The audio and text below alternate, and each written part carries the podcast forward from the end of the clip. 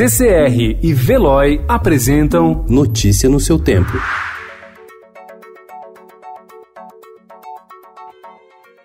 Olá, sejam todos muito bem-vindos. Hoje é segunda-feira, dia 17 de fevereiro de 2020. Eu sou o Cadu Cortez e ao meu lado Adriana Simino. E estes são os principais destaques do jornal O Estado de São Paulo.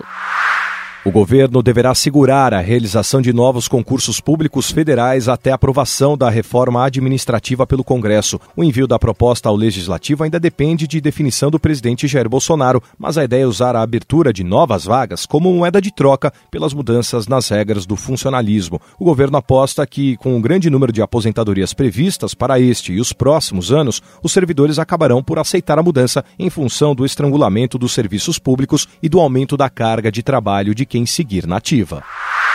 Levantamento recente da Prefeitura mostrou aumento de 60% nos últimos quatro anos da população que vive nas ruas, mas outro dado chama a atenção. O número de famílias nessa situação também cresceu. Em 2015, eram 505 crianças e adolescentes que viviam nas ruas. Agora, são 664. Falta de moradia, perda de renda e violência doméstica são algumas das causas. A prefeitura diz que está tomando medidas.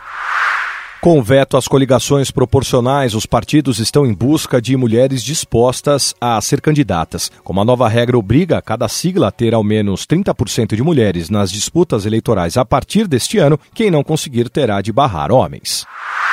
Carrefour compra 30 lojas do Macro por 1,95 bilhões de reais. Chuva, suor e carnaval. Blocos arrastaram milhares de pessoas às ruas, apesar da forte chuva da tarde de domingo. Três pessoas foram baleadas em tentativa de assalto num desfile de blocos na Avenida Engenheiro Luiz Carlos Berrini, na zona sul da capital. O surfista Ítalo Ferreira pode levar o título de melhor atleta de ação no Laureus, conhecido como Oscar do Esporte, hoje em Berlim. A skatista Raíssa Leal, de 12 anos, também está no páreo. Los Angeles terá Museu do Cinema.